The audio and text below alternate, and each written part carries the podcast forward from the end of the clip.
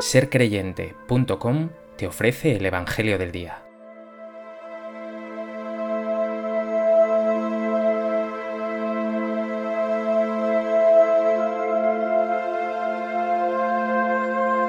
Del Evangelio de Lucas.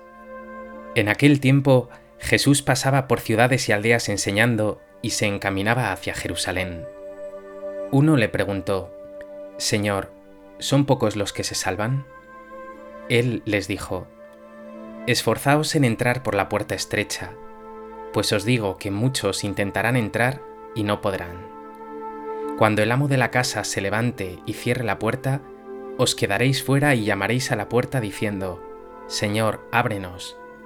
Pero él os dirá, No sé quiénes sois. Entonces comenzaréis a decir, Hemos comido y bebido contigo, y tú has enseñado en nuestras plazas. Pero él os dirá, No sé de dónde sois, alejaos de mí todos los que obráis la iniquidad. Allí será el llanto y el rechinar de dientes, cuando veáis a Abraham, a Isaac y a Jacob y a todos los profetas en el reino de Dios, pero vosotros os veáis arrojados fuera. Y vendrán de oriente y occidente, del norte y del sur, y se sentarán a la mesa en el reino de Dios. Mirad, hay últimos que serán primeros, y primeros que serán últimos.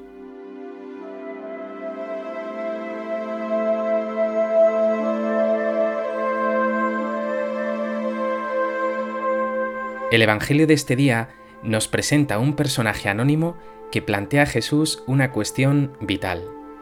¿Son pocos los que se salvan? Jesús no entra en disquisiciones. Por el contrario, lanza un mensaje que nos invita a la conversión, al esfuerzo, pero también a la confianza en que Dios ha preparado un banquete al cual somos verdaderamente invitados. ¿Aceptas sentarte a la mesa?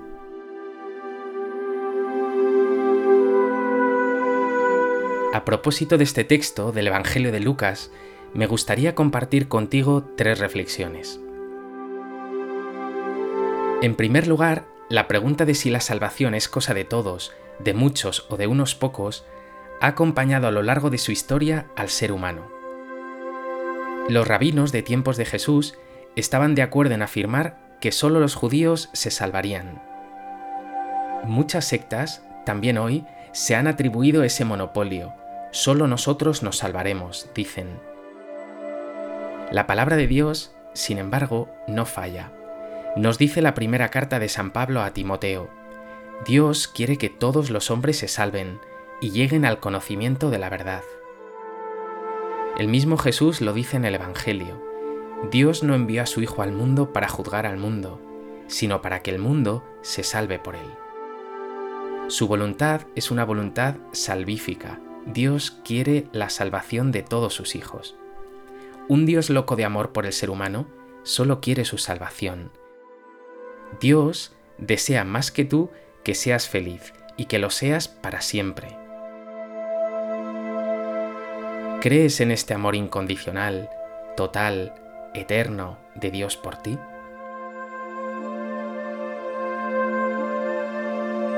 En segundo lugar, es imprescindible insistir en que la salvación, la felicidad y la plenitud que Dios nos ofrece sería un sinsentido si diera lo mismo 8 que 80, si fuera indiferente hacer el bien que el mal.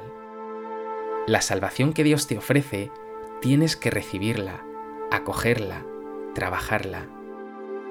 Jesús lo explica con el símbolo de la puerta, que es estrecha para todos.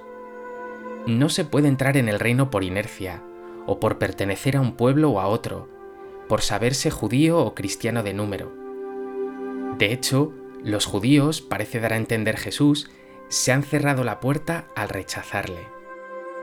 Sin embargo, esa puerta estrecha se ha abierto para todos aquellos que confían en Jesús, que le creen y le quieren de corazón, que acogen su palabra y cumplen sus mandamientos de amor a Dios y al prójimo. Por tanto, la llamada a la salvación es un don ofrecido a todos, pero que hay que acoger y trabajar. Es don y tarea, es regalo y esfuerzo por hacer que se haga realidad en mi vida. Piensa por un momento en el amor de tus padres, de tu pareja o de tus amigos, que es incondicional. Pero tienes que recibirlo, corresponderlo y dejar que te transforme. Si no lo cuidas, si no te llena, ¿no es vano después de todo? Lo mismo sucede con esta salvación y este amor que Dios nos ofrece. En tercer lugar, es posible que aún ronde por tu cabeza la pregunta de ¿pero me salvaré? ¿Se salvarán todos los míos? Insisto, fíate del Dios de Jesucristo. Es un Padre más bondadoso que el mejor Padre de este mundo. Tienes como juez al que será también tu abogado, Jesucristo, el mismo que ha dado la vida por tu amor. No hay por tanto lugar para la angustia, con San Pablo puedes reconocer tu debilidad y pobreza, pero a continuación decir con él, sé de quién me he fiado. Que Dios es todopoderoso no solo significa que tiene un poder descomunal para crear el universo entero, sino que tiene también el poder para seducirte, a ti y también a los más pecadores, con un amor que es irresistible. Como dice la escritura por el profeta Oseas, con lazos de amor os atraje. Y dirá Jesús, nada hay imposible para Dios. Dios conseguirá la salvación de todos sus hijos. Ya lo sabes, tienes al alcance de tu mano la salvación. Dios te la ofrece al 100%, pero espera tu asentimiento.